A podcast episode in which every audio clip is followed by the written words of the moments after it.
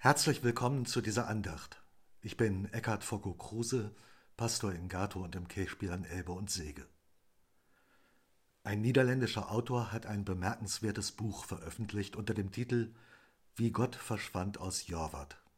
In diesem Buch geht es darum, wie sich das Leben auf dem Lande in einem europäischen Dorf verändert hat in den letzten hundert Jahren. Gerd Mark hat sich diesen Titel sicherlich nicht überlegt, denn der Satz kommt nur irgendwo als Nebenbemerkung in dem Buch vor. Doch mich lässt der Satz nicht los. Wie Gott verschwand aus Jorvat. Man könnte da jedes beliebige andere Dorf einsetzen. Jorvat ist überall. Manchmal merkt man erst, wie wichtig etwas ist, wenn es uns fehlt. Das war zu Ostern 2020 so, als alle Kirchen geschlossen waren. Auch in diesem Jahr bitten uns die Regierenden in der Karwoche und zu Ostern nicht in den Gottesdienst zu gehen. Mir persönlich bedeutet seit der Schließung der Kirchen das Läuten der Glocken unendlich viel. Wer in Hörweite einer Kirche wohnt, merkt, dass jede Glocke einen ganz eigenen Klang hat. Die Heimatglocke verleiht unserem Ort eine persönliche Klangfarbe. Glocken haben eine eigene Sprache. Gott und Mensch kommen im Glockenton zueinander. Die Sprache der Glocken hat eine Grammatik und einen tiefen Sinn. In vielen Kirchen gibt es ein tägliches Gebetsläuten. Bei uns in Gartow erklingen morgens, mittags und am Abend einzelne Glockenschläge.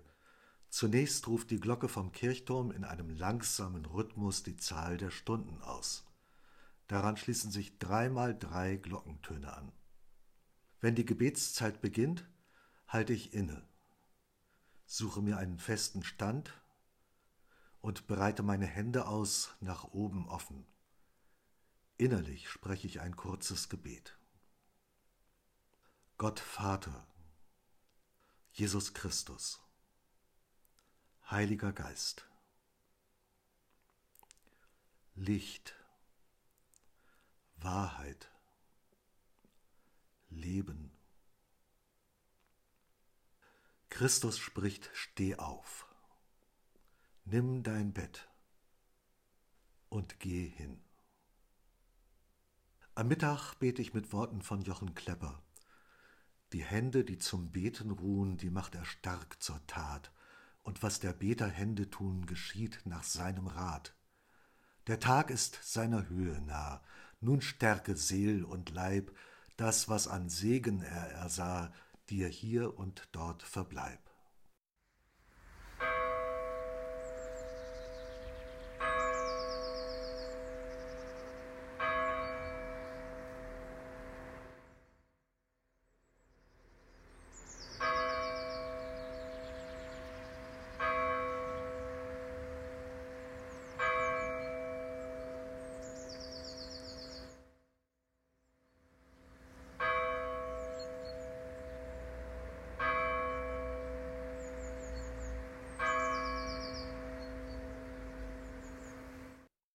Viele hören das Läuten der Heimatglocke nur als Hintergrundgeräusch. Wenn wir achtsam sind für die Gegenwart Gottes mitten in unserem Alltag, wird das der Seele dienlich sein. Am Abend bringe ich dann den Tag noch einmal vor Gott. Die Zeit der Stille und die Langsamkeit tun der Seele gut.